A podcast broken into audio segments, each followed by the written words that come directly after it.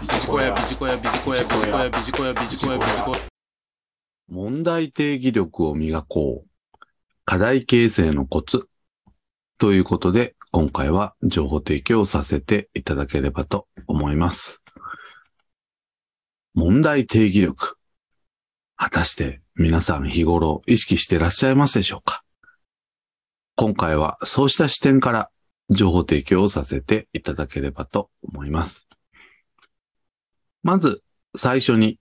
問題とは何かというところからお話をさせていただきます。特にビジネスにおける問題とは何でしょうか？問題とは求められている状態と現状のギャップというふうに定義がされています。求められている状態とは、ありたい姿、あるべき姿、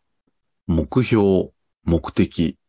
そのようなものをイメージしていただければよろしいかと思います。この問題をどう定義するかが課題形成につながるということです。例を示してご案内しましょう。例えば、うちの職場は残業が慢性的に行われているとしたときに、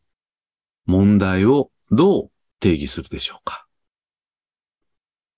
これは、あるべき姿をどういうふうに考えるかによって変わってまいります。すなわちあるべき状態は、みんなが定時17時に帰れるとすると、問題の定義は定時に帰れないとなるでしょうし、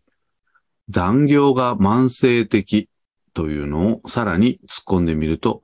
一人当たりの業務量が就業時間内に終わらないほど多い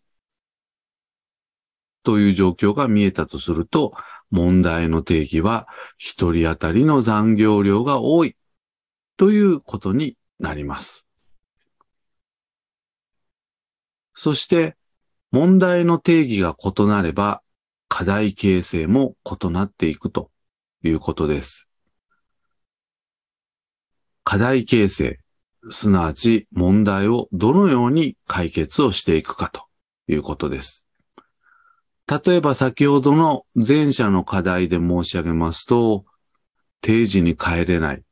という問題に対してどうすれば定時に帰れるようになるか。後者の場合、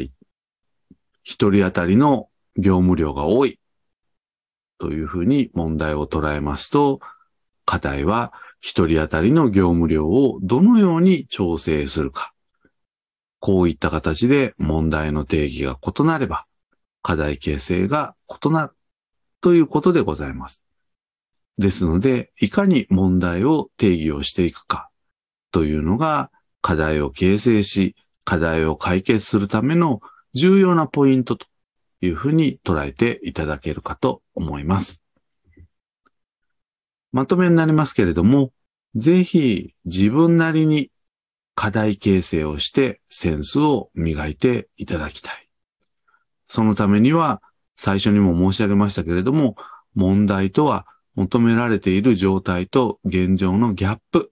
ですので、まずは求められている状態をきちんと理解をする。こんなところから始めてみてはいかがでしょうか。以上、問題定義力を磨こう、課題形成のコツということで情報提供をさせていただきました。ビジコヤ、